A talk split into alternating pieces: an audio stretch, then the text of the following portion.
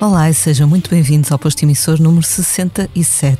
Neste dia 1 de julho de 2021, recebemos nos nossos estúdios de Passo Arcos um amante de música, da rádio e dos concertos. Há mais de 30 anos que o nosso convidado organiza espetáculos em salas fechadas e em grandes festivais, e praticamente todos os grandes artistas nacionais e internacionais já passaram pelos eventos que ajudou a criar. Falar no seu nome é sinónimo de falar em Superbox Super Rock Mel Sudoeste, Small Summer Fest ou Santa Casa Alfama, entre numerosos outros projetos que vamos também hoje conhecer deste engenheiro de formação. Obrigada, Luís Montes, por estares connosco hoje. Como estás? Bem, obrigado pelo convite. É sempre bom uh, participar uh, em entrevistas em áudio. Sabes que eu sou um amante de rádio portanto, é com gosto que estou aqui, ainda por cima a falar de música, que é a minha paixão. Alta Chicão.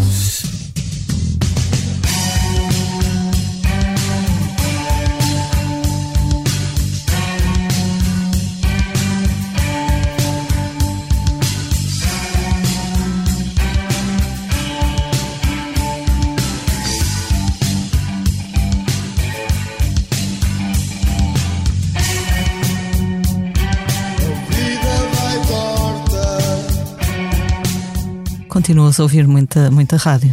Sempre. Acordo, deito-me, ouvi rádio. Uh, a rádio é muito intimista e, e a rádio bate no coração das pessoas nos mais diversos lugares.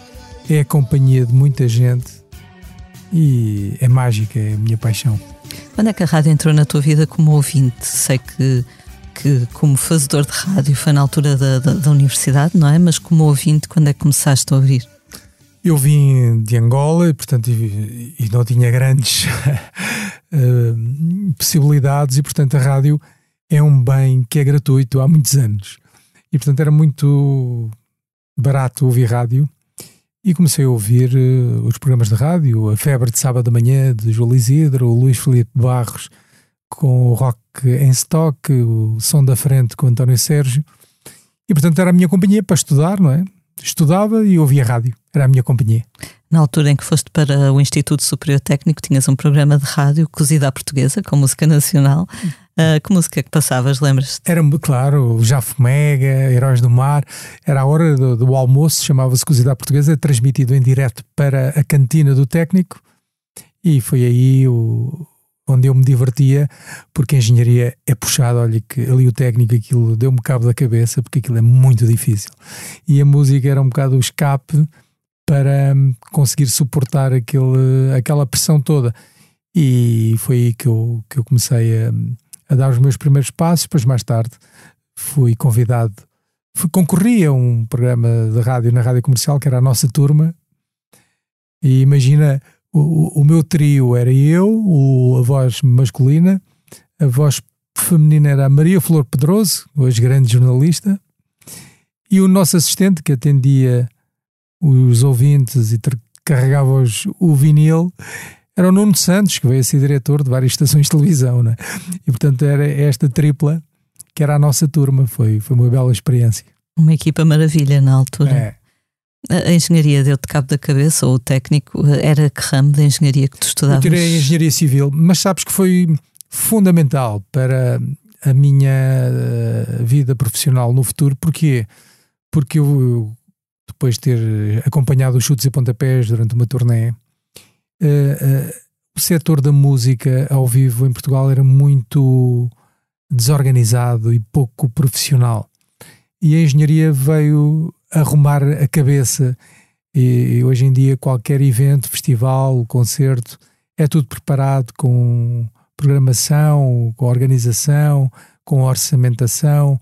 Foi um bocado de disciplina que eu trouxe da engenharia, as contas, para poder montar uh, e preparar uh, a música. Portanto, esse rigor da engenharia foi útil para a música. Uhum. Falaste dos chutos, uh, tu eras amigo deles e eles depois, como tu eras bom, bom, bom com números, convidaram-te para organizar um concerto deles no Belenenses, certo?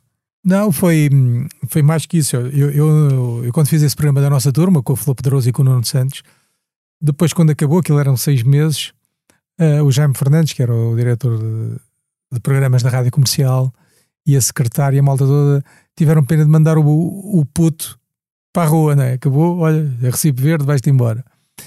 E perguntaram-me se eu estava disposto a fazer as madrugadas da rádio comercial entre uma e sete da manhã, era puxado.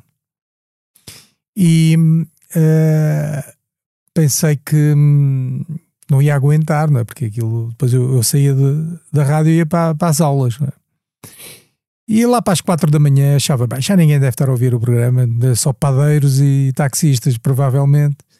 Então havia um disco que tinha acabado de sair pela Dança do Som, editora do Rock Rendezvous, que era do o álbum Cerco dos Chutes e Pontapés. E eu, por volta das quatro da manhã, passava sempre o Conta-me Histórias.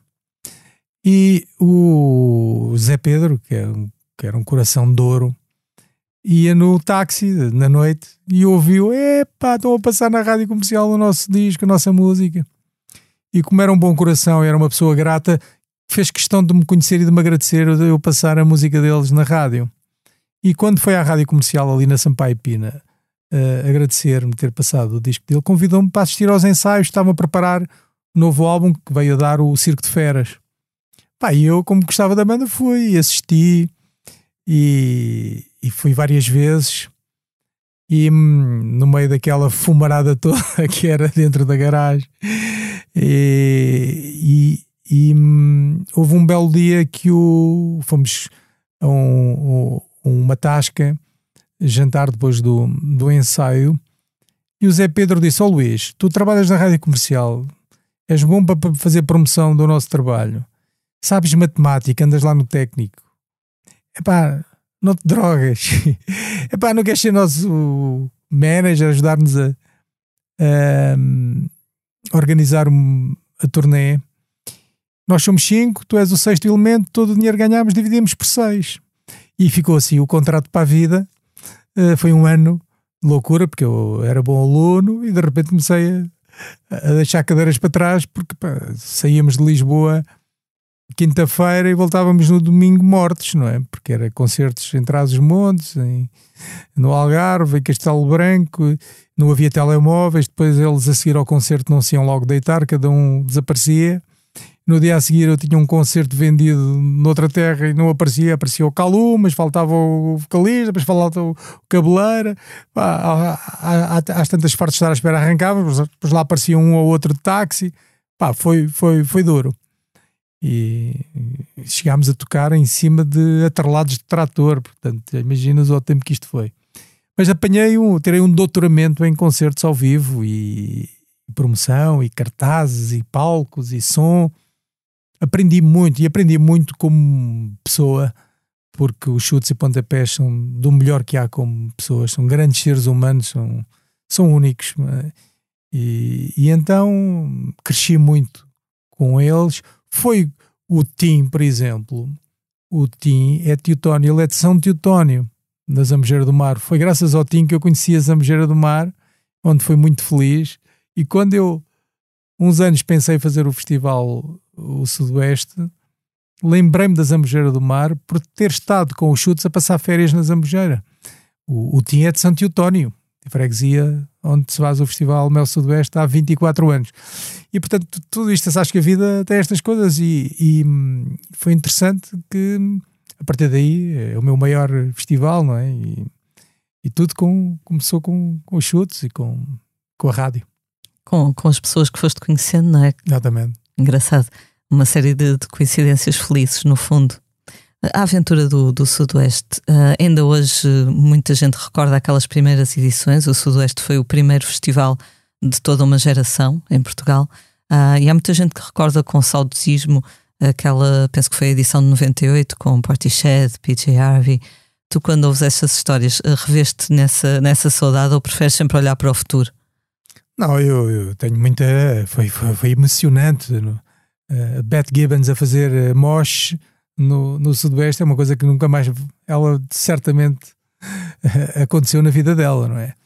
Uh, eram momentos únicos, não havia concorrência, não havia mais nada. Portanto, nós podíamos, hoje em dia, os festivais estão muito focados em, em estilos e em públicos, não é impossível agradar a toda a gente, mas eu antes de fazer o Sudoeste reativei o Vilado Mouros, é? foi esse o primeiro. E deu para perceber que, obviamente, a música é muito importante, mas o contacto com a natureza, o convívio com os amigos, o campismo, preparar a mochila, a viagem, as histórias para contar, valem muito, não é? É, é, é uma, uma experiência, porque um festival é um espaço de liberdade.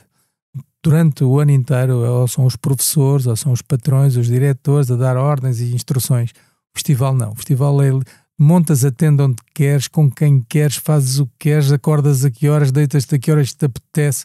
Isto, a liberdade, é, ainda por cima, se misturares a liberdade com música, é explosivo.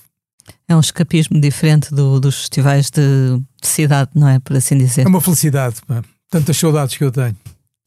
Como é que tem sido este último ano e meio em que o, o nosso, vosso setor não, não tem podido trabalhar praticamente?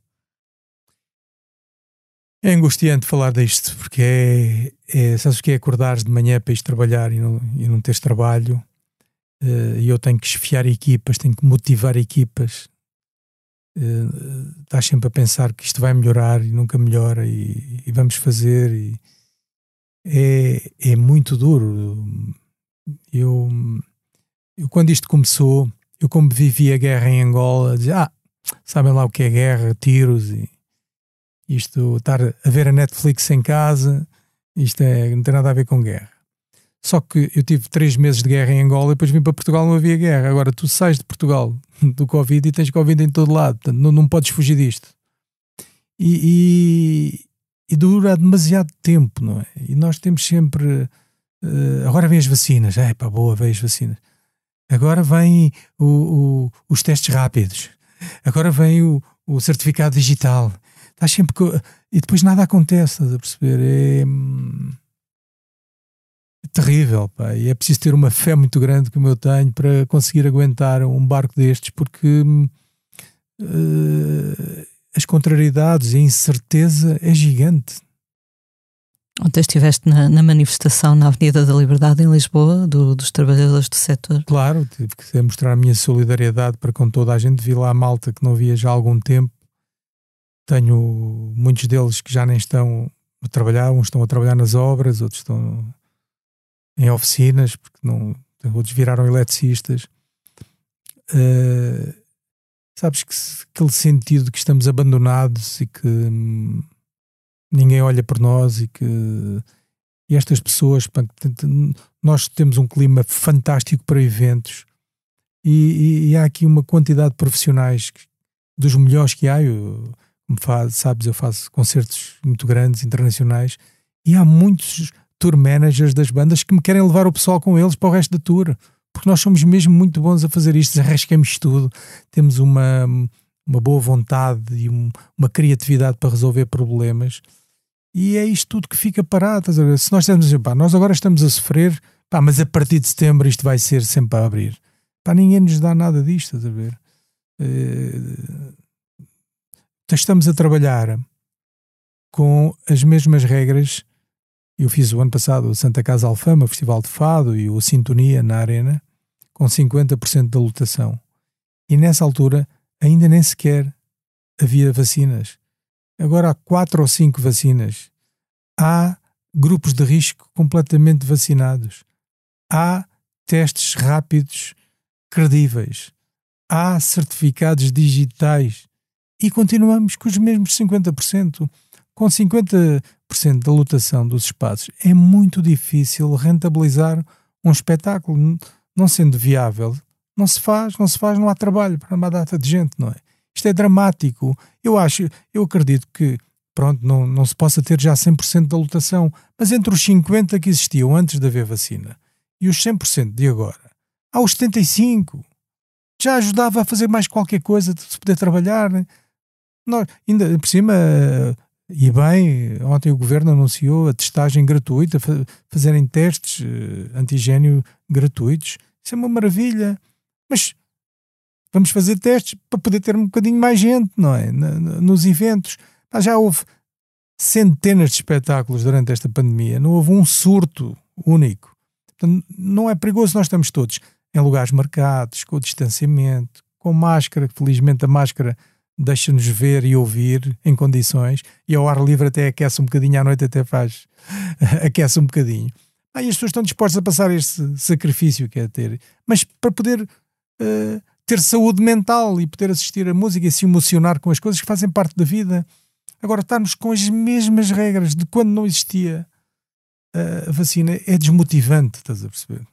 É curioso porque, por exemplo, também em Inglaterra, onde o, o negócio da, da, música é um negócio de muitos milhões, um, ainda outro dia estava a ler que há muitos artistas que se queixam exatamente da mesma coisa, de não terem sido revelados os resultados dos eventos teste, de o governo não querer saber do, dos músicos, uh, e depois lá tem um problema acrescido do Brexit. Uh, o Elton John fez umas críticas e o ministro do, do Brexit disse-lhe diretamente: Eu não estou aqui para resolver problemas de músicos. Uh, portanto, há um certo desprezo generalizado. Não, eu, eu até queria aproveitar aqui o podcast, que há, há, há um tema que é uh, por causa dos países, da África do Sul, Brasil, há quarentenas obrigatórias, países que não são da comunidade, que, que Portugal exige quarentena. Mas existe uma exceção para os desportistas, para os atletas. Uma equipa vem cá fazer um jogo, não tem que ficar cá 14 dias um atleta vem fazer uma prova de atletismo, faz a prova e do dia vai-se embora, não tem que ficar. Porquê é que não há uma exceção para os artistas? Por exemplo, eu tinha o seu Jorge para ir eh, tocar nos Jardins do Marquês, mas como vinha do Brasil tinha que cá ficar 14 dias. Ele tem a vida dele, está a gravar uma série para a Netflix, não pode. Porquê é que não há uma exceção? O artista fica no hotel fechado, faz teste, vai para o palco, acaba de tocar, vai-se embora como o atleta ou como o jogador de futebol, uma equipa que vem defrontar a outra e no dia seguinte vai-se embora. Porque é que há exceções para o desporto e não há para a cultura? São estas coisinhas que custam a aceitar, estás a perceber? Pá, mas vamos em frente. Claro. Um, há pouco falavas do, dos chutes e de tudo aquilo que eles aprenderam contigo e tu aprendeste com eles e de como a indústria, o meio, enfim, era na altura muito incipiente, tocar em cima de uh, atrelados de trator. o Zé Pedro também gostava de contar essa história uh, nestes últimos 30 anos, mais coisa, menos coisa, uh, este é um, uma indústria, um negócio que cresceu muito e se profissionalizou. Agora, neste último ano e meio, perdeu-se muita coisa, vai ser difícil recuperar também. Todos os profissionais, por exemplo, que, como dizias, se dedicaram a outros ofícios. As pessoas têm que sobreviver, têm que trazer o pão para a mesa, não é? E, portanto, eu penso que quando houver retoma, eh, quem tem a paixão dos eventos volta e abandona, ninguém. Acredito que haja gente feliz a cartar baldes de massa e a, e a assentar cimento, mas estar num, num evento com uma multidão. Sabes que isto da música ao vivo uh, tem uma coisa que, que, que, que faz os outros felizes. Eu às vezes dou por mim em cima do palco olhar para a multidão a delirar aos gritos de, de alegria Pá, uma pessoa diz assim, pá, nós trabalhamos este ano inteiro para fazer isto, mas pá, a malta está feliz. Isto é, é, é, enche os corações das pessoas, isto é uma, é uma parte emotiva muito grande, não é? E que sentimos falta de fazer os outros felizes, não é?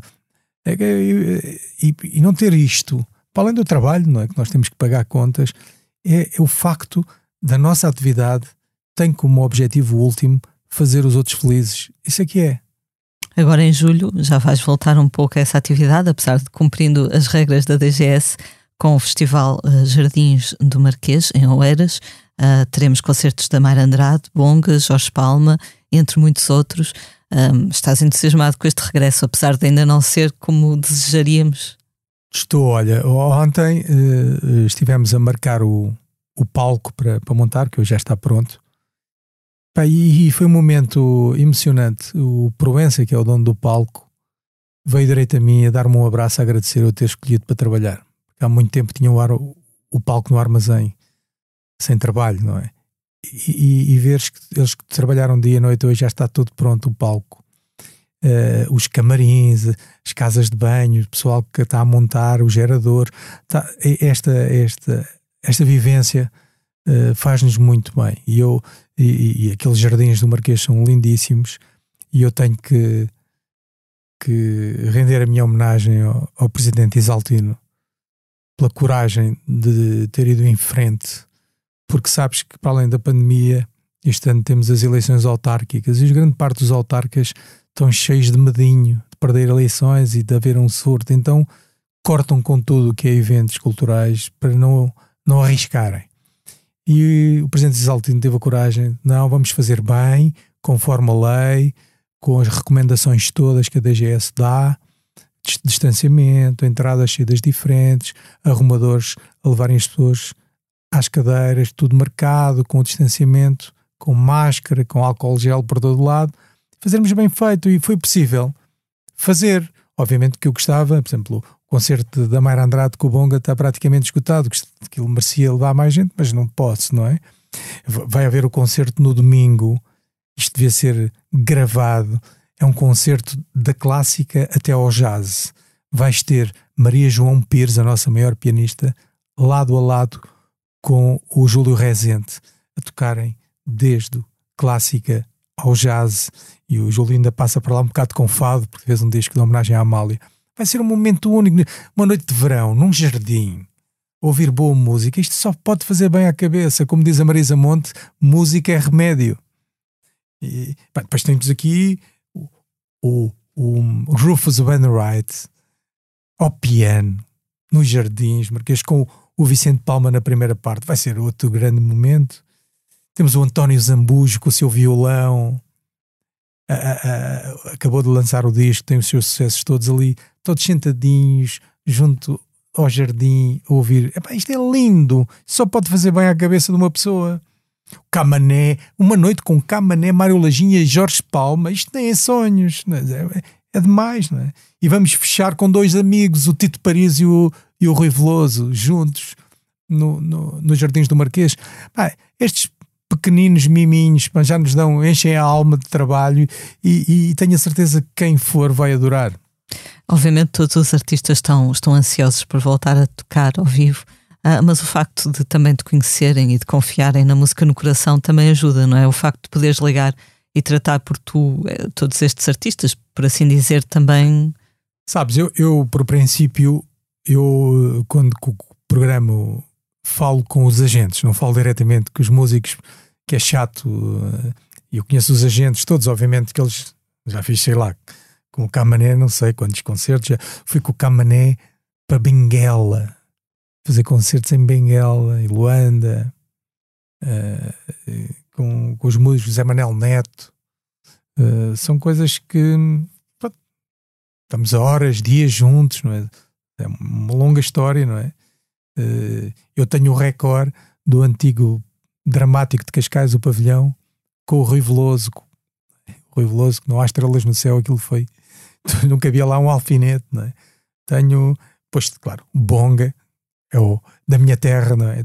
É uma noite, vai ser demais. Mayra Andrade e Bonga, eu ainda nem acreditei que, que vou conseguir, estás a perceber? São, são dois momentos pá, que eu quero viver com intensidade depois de tanto tempo sem ouvir música ao vivo, não é? Pá, e, e, e, termos isto planeado, e era um festival que estava anunciado o ano passado, fazemos este ano, e te garanto para o ano hum, vai ser muito forte. Já estamos a ter uh, nomes internacionais uh, a querer estar, e para o ano vai ser um ano muito bom de festivais em Portugal, porque os artistas todos que iam fazer torneio em 2020 em 2021 e os que estavam a prever fazer em 2022, vai haver gente na estrada que nunca mais acaba. E portanto vai haver muita oferta e vai haver muita coisa boa. Mas hum, nós, a Inglaterra que abriu, os festivais em Inglaterra são feitos com artistas ingleses nesta altura. Nós temos aqui uma boa uh, armada portuguesa, dos melhores que há, numa noite de verão. É pouca gente, é, mas é o que é possível. Mais vale fazer para 1500 do que não fazer.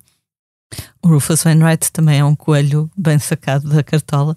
Ele chega amanhã, ele, ele não quis ir para um hotel de, desses de cadeias de hotel, queria um, um boutique hotel, arranjamos em Passo de Arcos um, uma casa que ele vai amar, vai se passar e com o seu piano vai ser ele está mesmo muito entusiasmado com a ideia ele vem do, do outro festival que se chama por acaso Jardim Botânico em Barcelona eh, na véspera e, e vem para cá. Uh, para quem tem saudades de música ao vivo, isto é imperdível. Pois eu estava a pensar se ele viria dos Estados Unidos se havia alguma limitação, mas assim é não, diferente. Ele para já é canadiano e está cá na Europa E felizmente de Espanha, ainda quem vem de Espanha não tem que fazer uh, lá tal, como é que se diz? Quarentena. Quarentena, exato.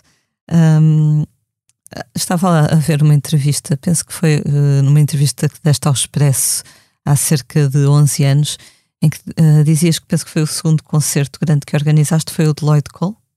Sim, sim. E nessa altura conseguiste comprar uma casa em Alfama, certo? Exatamente. Foi aí que percebeste que conseguias viver disto.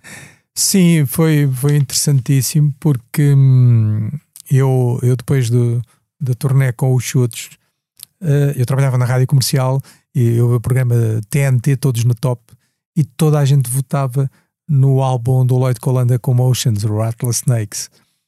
E toda a gente votava nas canções. E hum, era uma canção que Are You Ready to Be Heartbroken? E eu disse, é para tanta gente, e só que eu não tinha o contacto de Lloyd Cole. Então fui ter com um promotor, que era o Ricardo Casimiro, da turnê, e disse: Olha, eu tenho aqui o dinheiro que ganhei na turnê dos chutes, aposto tudo neste artista. Se tu me trouxeres, eu pago tudo e dou-te 50% do resultado. Ele, a sério, a sério. E ele conseguiu. Então fiz o pavilhão de dramático de Cascais e fiz o Infante Sagres no Porto, a abarrotar, cheio, que nem ovo. E, e pronto, foi por aí fora, não é? Uh, depois comecei a ter lá os contactos, pronto, e agora. Mas foi, foi um, marcou muito, não é? Tens um, um, bom instinto para perceber o que é que as pessoas querem ver ao vivo. Ah. Eu gosto muito, eu gosto muito. Eu vou há 24 anos, ia, não é? Esta porcaria. Austin, no Texas. Uh, e, é um festival que é sobre o futuro. Né? Eu vi lá a Amy Winehouse a, a, cantar debaixo de uma árvore. Vi começar o Kendrick Lamar, vi quase todos. A Dua Lipa, que foi agora anunciada. Tenho uma história gira com ela. Uh, e de facto, uh, o, tenho muito gosto em, em ouvir música nova, artistas novos. Uh, é, um, é um gosto. Se for trazer os YouTube, claro que é, é bom, está sempre cheio, mas não, não tem mérito nenhum teu, porque são os YouTube, não é? Agora, pegar num artista que ninguém tinha começar a promover, pô-lo a tocar na rádio, dar entrevistas e, e fazer deles. Uh, uh, são histórias incríveis, não é? De, de pegar isso é que é o gosto de descobrir e de pegar em, em artistas novos e novidades para pedir, epá, isto aqui. Depois há sempre aquela aquela vontade de comprovar ao vivo, não é? Porque uma coisa é ouvirmos no Spotify maravilhas e depois ao vivo a coisa não, não corre tão bem. E às vezes é o contrário, ao vivo são brutais, muito melhores do que em disco, não é? E esse desafio é, é, é giro, não é? A Dua Lipa, a primeira vez que veio a Portugal foi ao Sudoeste. Sim, queres que eu te conte a história? Claro. é uma história inacreditável. Eu, eu, quando vou a Austin, tenho uma data de amigos que me sugerem, porque aquilo são mil bandas, é impossível ver mil bandas. Desde o country ao jazz, ao rock, aos blues, ao pop, é impossível. Então eu vou com as dicas, pessoas que confiam, pá, Luís, tens que ver este, tens que ver aquele, olha atenção àquilo. E quase todos eram unânimes a dizer: tens que ouvir o Anderson Peck. Anderson Peck é o novo Stevie Wonder, pá, um gajo que toca a bateria e canta ao mesmo tempo, pá. E eu ia com aquela dica do, do novo Stevie Wonder, não é, não é brincadeira, mas dessas. E quando chego ao aeroporto, vejo publicidade no tapete do aeroporto uh, ao concerto do Anderson Peck naquela sala, uh, que era lá Zona Rosa, que, é, que era uma sala pequena. Eu assim, ui, Jesus, isto são 30 mil uh, espectadores acreditados no festival, para uma sala de 200 lugares, como é que eu vou ver o Anderson Peck? E hum, eu ia, eu convidei o meu primeiro diretor da rádio comercial, o Jaime Fernandes, a ir comigo, porque ele era louco pela América. Chegou a ter um programa na RTP que era o Country Music, Music da América. Só que ele não conhecia o estado do Texas. Eu disse, pá, tens que ir comigo ao Texas, aquilo é demais. E ele ficou comigo, até ficou no meu quarto no hotel. E eu disse ao Jaime: Eu tenho que ver o Anderson Peck. É pá, Luís, mas, mas eu para ver o Anderson Peck tenho que falar duas horas antes, senão não vou ter lugar. Ah, mas duas horas antes vamos perder este concerto, este, este. Pois vamos, pá, mas eu quero mesmo. Toda a gente diz que este é o novo Stevie Wonder. Pá, não se pode falhar uma coisa desta. E entrei na sala. Logo entrei que não entrava mais ninguém. Faltavam duas horas. E aquilo até era patrocinado pela Jack Daniels. Olha, vou aqui beber um whiskyzinho fresquinho. E, e até vir a hora que faça a hora para ver o Anderson Peck. Entretanto, apareceu lá um americano, que eles são todos uh, bons vendedores. Ladies and gentlemen, a nova Amy Winehouse, tal, tal, tal, cantora de soul. Uh, mais uma Amy Winehouse, está bem. Dua Lipa, está bem. Deixa-me estar aqui sentadinho, que isto ainda faltam duas horas. Pá, só que a miúda entrou, linda de morrer, e a cantar que era o fim do mundo. Eu disse, é pá, é isto. Fiquei impressionado. Acabou o concerto. A seguir veio o Anderson Peck, partiu tudo. Ainda por cima tinha a vida morte do David Bowie. Ele fez lá uma versão do Let's Dance. Pá, porque uma pessoa estar a tocar ao piano ou guitarra e a cantar, muito bem. Agora, a tocar a bateria, a cantar, só o Phil Collins é que eu conhecia. E, pá, eu tipo, é genial este Anderson Peck. Pá, vi o concerto, fiquei maravilhado e tudo bem. Pá, só que aquilo como andamos a correr a cidade toda a ver concertos, mas chega à noite morto.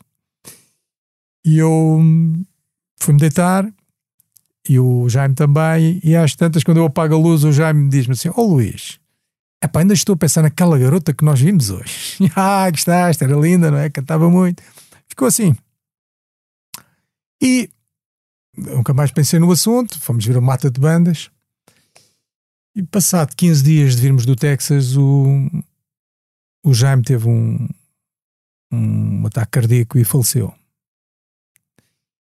E eu fui ao funeral. Quando cheguei do funeral, no meu e-mail tinha o agente do Jamiroquai, que me tinha vendido o Jamiroquai para o Sudoeste, e disse-me: Luís, eu fiz-te um preço especial para o Jamiroquai, pá, tenho aqui uma artista que ainda não tem disco mas vai ser gigante, chama-se Dua Lipa. E eu farto de saber quem é, mas, pá, mas daqui ninguém sabe quem é. É pá, mas eu vendi do Jamiroquai muito barato, mete-me lá Dua Lipa, se faz favor, a tocar antes, pá, era importante para mim, pá. Pá, e quanto é que isso custa? Pá, preciso de 15 mil euros. Eu, ok, está bem, vamos. Eu, desejoso, ainda por cima tinha sido no dia que o meu amigo tinha partido que recebo um mail, pá, uma coisa estranhíssima. Pá, e então assim foi. Fechei por 15 mil euros. Ela agora está a cobrar entre um milhão e um milhão e meio. Né? Uh, e, e ela fez o concerto.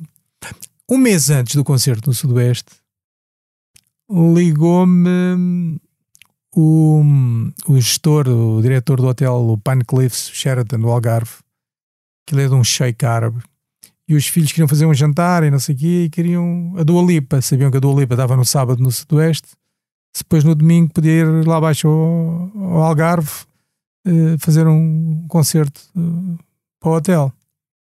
Eu disse: é pá, mas ela está muito cara, ela agora está no top. E, sim, tens 200 mil euros para, para gastar. Eu, ui, vamos conseguir. Quando liguei ao agente, o agente é pá, ainda bem que ligas, Luís, eu quero te dar 50 mil euros para cancelar o concerto. Eu estás a brincar comigo, pá, está a publicidade na televisão em todo o lado, pá, tu não fazes uma coisa dessas.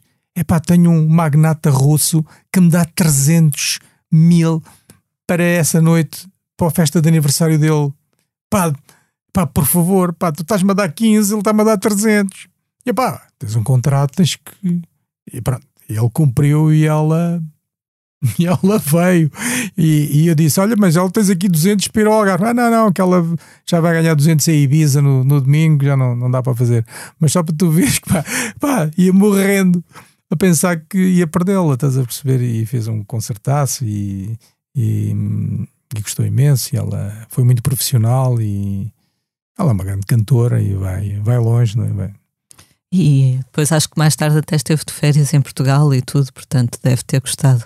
E depois encontrei-me com ela no Coachella, estava com o Martin Garrix, os dois, estavam para lá enrolados. E, e foi. E, e lembravam Sudoeste. foi, foi giro. Eh, tu tens esse orgulho, obviamente, de descobrir alguns artistas, trazê-los cá quando eles ainda são pouco conhecidos e depois vê-los a crescer. Falas muitas vezes no, no exemplo do Ben Harper. Há assim alguns que gostasses de, de acrescentar a esse rol? Epá.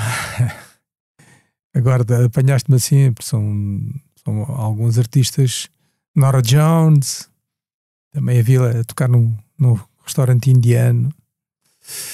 Uh, e depois um, com o Henrique Amaro, da Antena 3. E depois veio fazer aula magna e veio por aí fora, não é? É, é, hum, é entusiasmante ver, ver crescer, não é? Pegar nos bebés e vê-los uh, saber que, mesmo por exemplo, este do Rufus Wainwright, ele sabe a força que tem em Portugal não é igual que tem em Espanha, por exemplo, não é?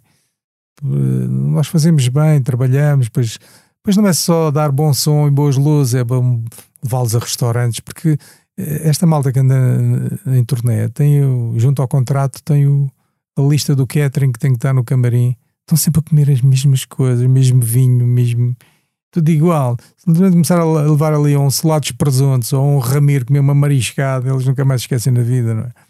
A, a, a, a Nora Jones diz: Ó oh, Luís, eu estou sempre desejoso de chegar a, a, Lisboa para comer bem. Esses miminhos também são Fazem importantes, diferença. não é? Voltando ao, ao, ao, Sudoeste, que é um, um, festival que mexe muito, acho eu, com, com as emoções das pessoas. Uh, nos últimos, uh, na última década, mais ou menos, uh, mudou a orientação musical do, do festival.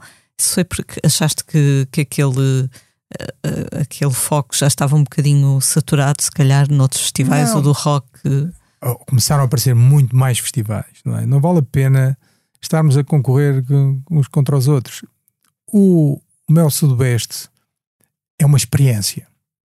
É um festival que é uma experiência com os amigos. Obviamente que vai pessoal mais velho, mas o pessoal mais velho não acampa pessoal já quer ficar num turismo rural, uma caminha boa, dormir no chão e levar com o sol às 6 da manhã não é para todos. Portanto, se o teu público é jovem, tu tens que dar o que eles querem ouvir, não é? Obviamente que os mais velhos também podem ir, agora. E depois há uma coisa, acho que a malta nova não gosta de estar onde estão as cotas, eh, para se sentirem à vontade.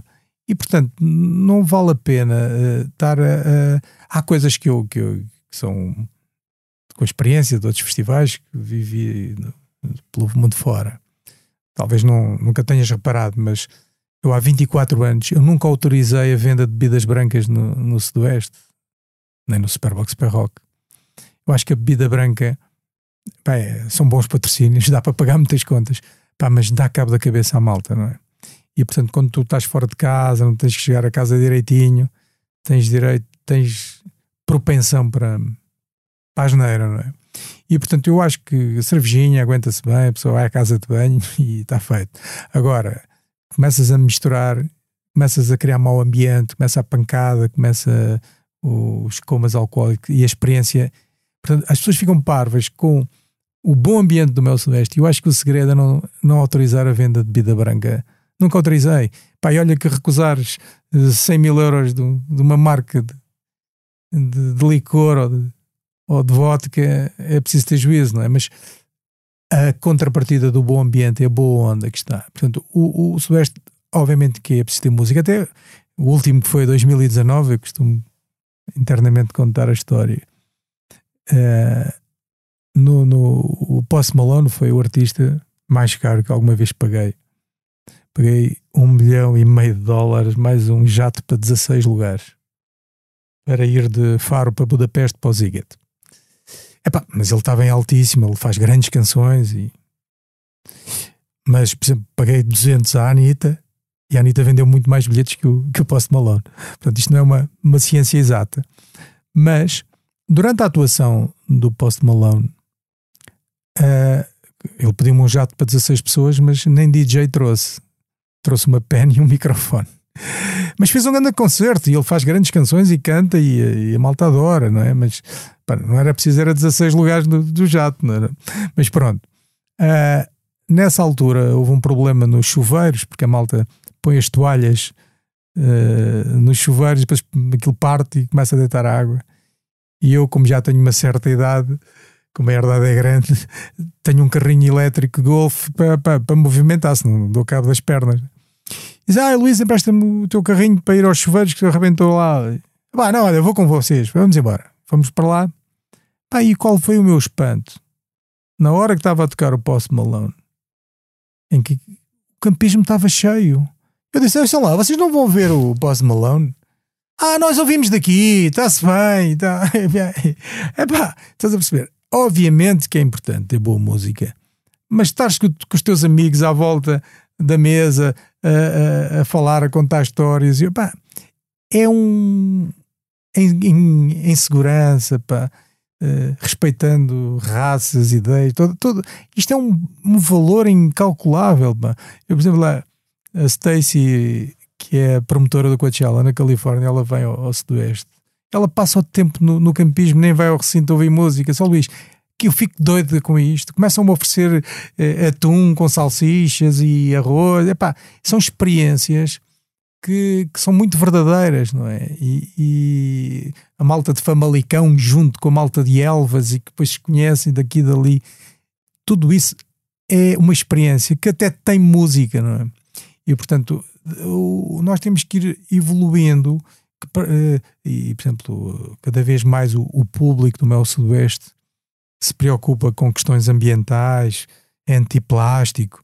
Temos que ter todo esse tipo de atenção com, com, com, a organização, mas obviamente tem que ter bons artistas e te garanto, depois de, deste interregno, o próximo vai arrebentar com tudo. É? Agora, o que nós queremos é uh, uh, pensar no público. É? E bem, eu uh, adoro, por exemplo, sei cá, um, artista que sei lá, Stevie Wonder. É maravilhoso. Mas se calhar é melhor nos Jardins do Marquês do que no Mel Sudoeste, não é? o meu sucessor é mais o Anderson Peck. Tem que ser coisas que, que, que hoje em dia temos uh, um, um, instrumento que é o Spotify. Nós sabemos quantos seguidores e ouvintes tem, não é? Portanto, há aqui uh, parâmetros e depois tu gostas deste vais gostar daquele.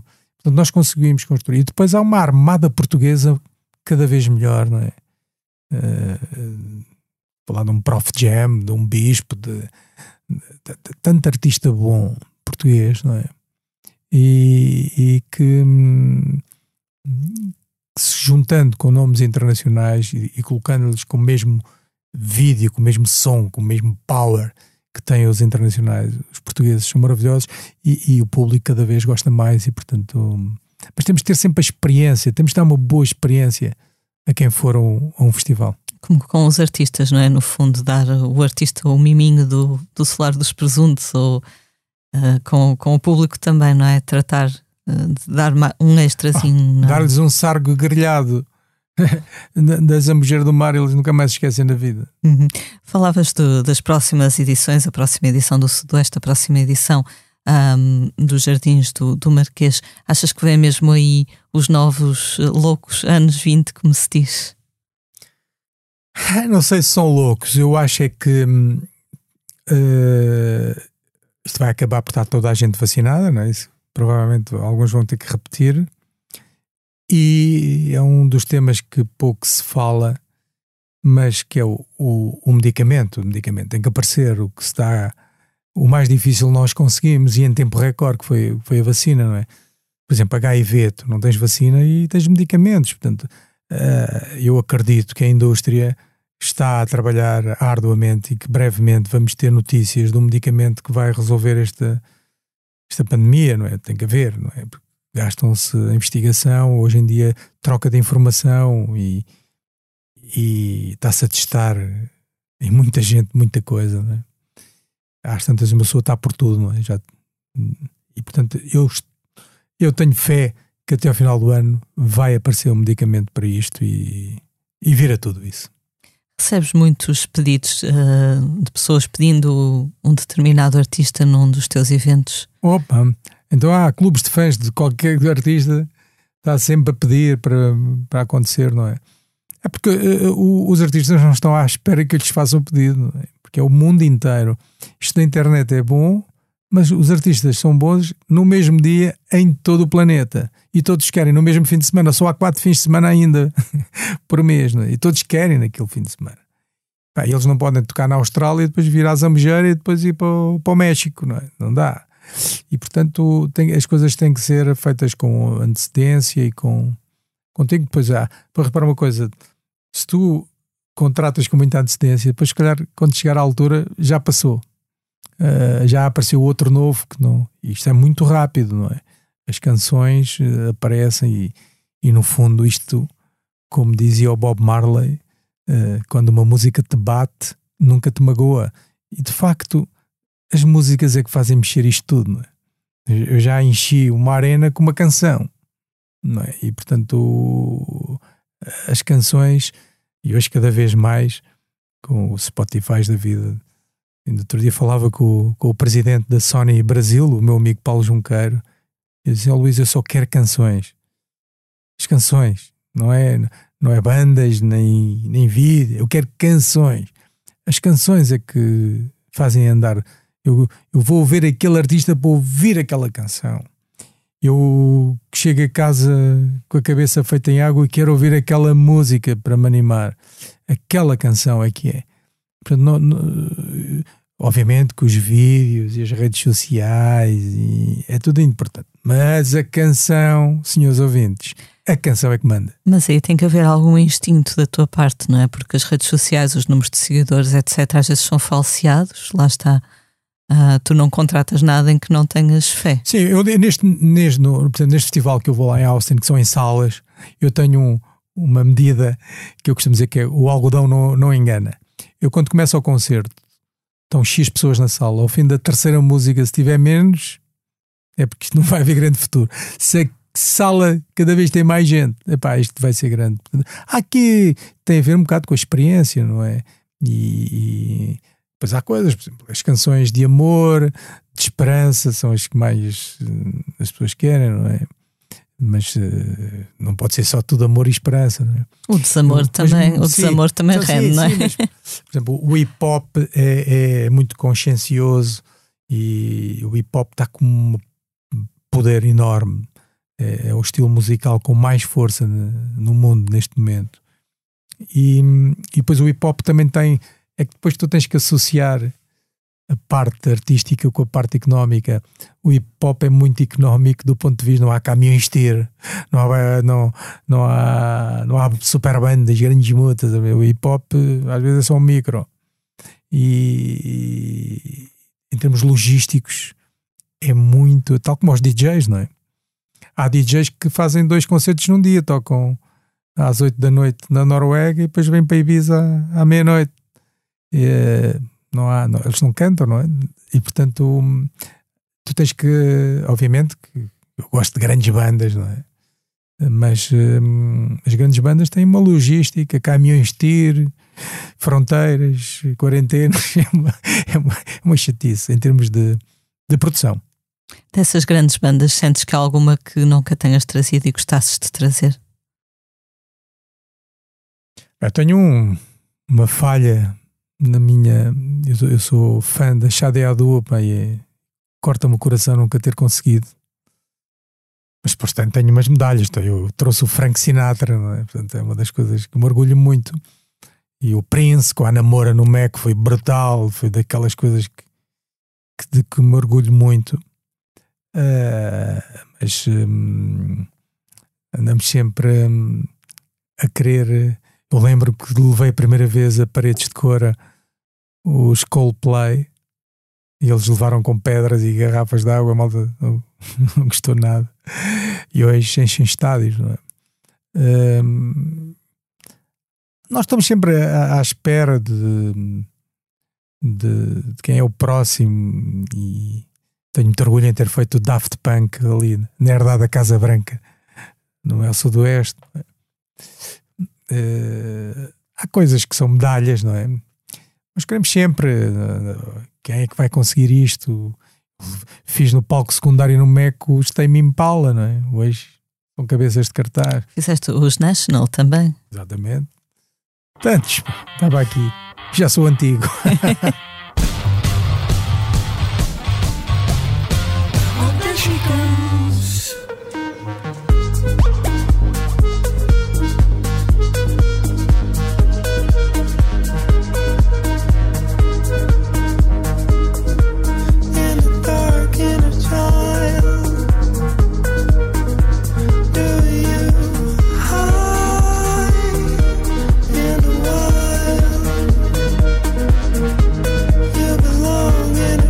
Vamos então passar à próxima rubrica do posto emissor, o tema da semana. Esta semana, os profissionais dos espetáculos reuniram-se em protesto em Lisboa. A manifestação foi organizada pela Associação Portuguesa de Serviços Técnicos para Eventos, segundo a qual este ano as empresas do setor vão ter prejuízos superiores aos 100 milhões de euros que se terão registado em 2020. A associação considera que é injusto e ingrato que apenas este setor esteja sujeito à realização de testes obrigatórios isto quando o número de espectadores for superior a mil ao ar livre e a 500 em espaços fechados. A Associação alerta ainda para as dívidas avultadas do setor e para os novos cancelamentos de espetáculos este verão, inclusivamente por parte dos municípios. Luís, eh, tu estiveste na, na manifestação. Um, tens alguma ideia de como é que devemos de sair deste buraco? Um... A, a, a, solução é deixarem-nos trabalhar. Estas pessoas que desfilaram na avenida só querem uma coisa: trabalhar. Querem trabalhar. Eu acho que é, que é tão nobre uma pessoa querer trabalhar e arranjar formas de poder trabalhar. Estávamos à espera dos resultados dos eventos piloto. Houve muita gente que trabalhou gratuitamente, desde artistas a técnicos, empresas de palco, toda a gente. Os próprios enfermeiros da Cruz Vermelha que tiveram a fazer os testes, tudo e não há resultados. Eu acho isto roça a falta de respeito. Eh, isto é desanimador. E, portanto, o que estas pessoas querem é poder trabalhar. E para poder trabalhar, se estão a exigir uh, os testes, é? e ontem bem o governo decidiu fazer os testes gratuitamente. Então, se, se as pessoas são testadas, grande parte delas, felizmente, já estão vacinadas, porque não aumentar a lotação para tornar viável? Porque com 50% é muito difícil pagar as contas. E, portanto, quando os empresários fazem as contas e veem que com metade da sala não se pagam as contas, não se faz espetáculo. Não havendo espetáculo, não há trabalho para muita gente. Portanto, era haver algum bom senso. Claro que não é passar já para 100%, mas passar para 75%. Irmos aos poucos e mostrando que com as pessoas testadas, com, com o, o certificado digital, que é possível ter um pouco mais. É assim, pá, vale a pena o esforço, não é? Ah, esta chatice de, ter que fazer o teste, pá, mas vou ver o artista que eu quero ver e vou poder fazer. Todas as minhas equipas que estão a trabalhar aqui no, no Jardins de Marquês, hoje foram testadas. Nós vamos testá-las todos os dias. Estão ali a trabalhar. Pá, é, é o preço para podermos trabalhar. Agora, deixem-nos trabalhar. Se com isto mantém o mesmo número de lotação que existia antes de haver vacinas, é que não parece. E depois, sabes o que é? não, não dá respostas. Não, eu, eu, eu acho que aqui a, a DGS pá, tem que ter um coração maior para, para tentar arranjar soluções para podermos trabalhar. As mãos, o, o tema é Acho que é o, o, o dono disto tudo é a DGS.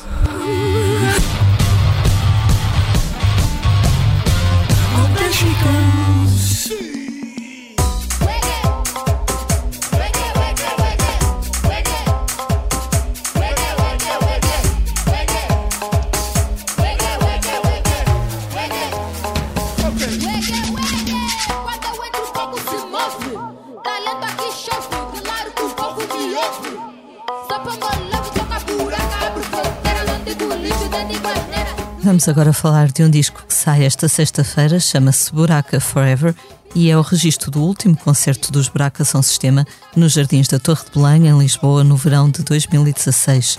O disco chega às lojas a 2 de julho e é também nesse dia que a revista do Expresso publica um longo artigo sobre os Buraca São Sistema, não só sobre a música propriamente dita, como sobre o impacto que a banda teve social e culturalmente falando. O sucesso que os Buraca tiveram fora de Portugal, escutando salas importantes e a forma como transmitiram uma ideia diferente do nosso país, mais inclusiva a nível étnico e sonoro, são ideias abordadas neste artigo de Mário Rui Vieira. Curioso é também pensar que, como diz Branco, que fazia parte dos Buraca, aos olhos de hoje um espetáculo desta banda parece um evento, diz ele, com bolinha no canto superior do ecrã, porque as pessoas tocavam, se suavam, andavam umas em cima das outras, a dançar. É quase pornografia social, diz o Branco. Luís, lembras-te da primeira vez que viste os Buracos São Sistema ao vivo? Eu lembro-me de os ver no Sudoeste. Eu vi-os em Santos, num, num evento que trouxe os Los Hermanos e os Strokes. Uh, eu próprio tenho um orgulho enorme. Sabes que o, o, o Buraco São Sistema é uma mistura eletrónica com Kuduro, que é da minha terra. E eu tive, está na minha, nas minhas medalhas, fui eu que levei os Buraco à Luanda fazer o, o primeiro concerto. Uh, eles são maravilhosos, têm um ritmo. Eu vi Buraca na Califórnia, vi Buraca na Holanda, no Paradiso, um concerto brutal. Os estrangeiros todos sem perceber a língua, mas a adorar o ritmo. É, é, o Calaf fez um trabalho notável com, com toda a gente. Uh, uh, o Buraca são sistema. Eu gostava tanto que eles voltassem.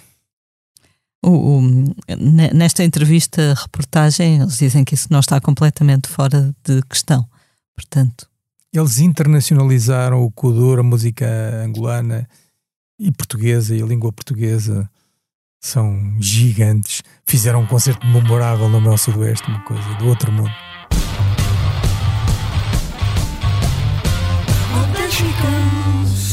Quando o teu olhar chegou quando teu olhar tocou. Fui chorar no céu, fui dançar no mar do amor.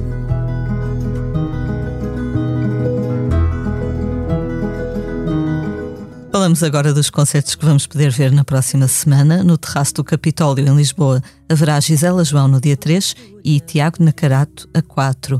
Entretanto, no Festival Jardins do Marquês, teremos Maria João Pires e Júlio Rezende a 4 de julho, Rufus Wainwright e Vicente Palma a 6, António Zambujo e Tainá, Tainá perdão, a 8. Seguem-se na semana seguinte concertos de Bonga com Mayra Andrade, Camané e Mário Lajinha com Jorge Palma e ainda os amigos Rui Veloso e Tito Paris. Luís, foi fácil escolher estas duplas de luxo? Oh, fácil porque, infelizmente, há grande disponibilidade dos artistas, não é? Esse é que é o tema, não é? Eles não, não há. São poucas as autarquias que têm coragem de fazer eventos culturais porque está tudo a pensar nas eleições e ai ai ai se acontece qualquer coisa. E, e portanto nós conhecemos as pessoas, sei que o Tito é amigo do Rui e que era, que era bonito juntá-los, não é? Camané e Mário Lajinha fazem este concerto com o Jorge Palma, Epá, isto vai ser uh, épico. A Maria João Pires com o Júlio Rezende para ser um concerto da clássica até ao jazz, vai ser Rufus Wainwright nos jardins, eu nem acredito, não é? São, são. E o Zambujo com o álbum novo, o Zambujo é tão querido, é um tipo brutal estar ali com o seu violão, cantar para nós numa noite de verão. Isto nem nos meus melhores sonhos. Pá. Mas foste tu que escolheste o... quem é que acompanhava quem? Não, foi também uh, com, com a ajuda dos agentes, não é? O, no caso do, do, do Zambujo, o, o, Vasco Sacramento, que é o agente, está a lançar a Tainá e disse, fica bem, porque o, o, o António Zambujo também anda ali pela Bossa Nova, também fica bem e juntar. Portanto, é sempre. A ideia é conciliar vontades e fazermos noites bonitas para darmos trabalho a muita gente.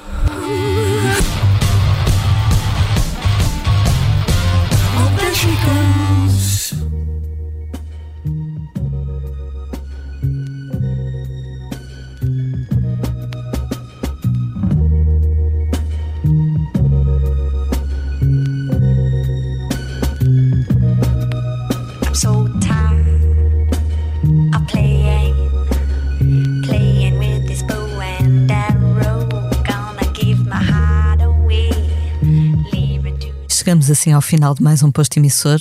Luís, muito obrigada por teres vindo até Foi cá. um gosto. Igualmente. Eu sou a Lia Pereira. Os temas de abertura e conclusão são da autoria de Legendary Tigerman e a edição multimédia esteve a cargo de João Luís Amorim. Como é hábito, vamos finalizar com uma leitura do nosso convidado, Luís. Sei que tens aí preparado. Sim, pedires aqui um poema que me diz muito, de José Mário Branco São flores aos milhões entre ruínas, meu peito feito campo de batalha. Cada alvorada que me ensinas, oiro em pó que o vento espalha. Cá dentro, inquietação, inquietação, é só inquietação. Inquietação porque não sei. Porque não sei. Porque não sei ainda. Há sempre qualquer coisa que está para acontecer, qualquer coisa que eu devia perceber. Porque não sei.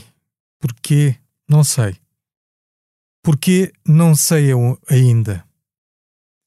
Ensinas-me fazer tantas perguntas na volta das respostas que eu trazia, quantas promessas eu faria se as cumprisse todas juntas. Não largues esta mão no turvelinho, pois falta sempre pouco para chegar. Eu não meti o barco ao mar para ficar pelo caminho. Cá dentro, inquietação. Inquietação. É só inquietação. Inquietação porquê? Não sei. Porquê não sei? Porquê não sei ainda. Há sempre qualquer coisa que está para acontecer qualquer coisa que eu devia perceber. Porquê não sei, mas sei que não sei ainda. Há sempre qualquer coisa que eu tenho que fazer. Qualquer coisa que eu devia de resolver. Porquê não sei. Mas sei que essa coisa é que é linda.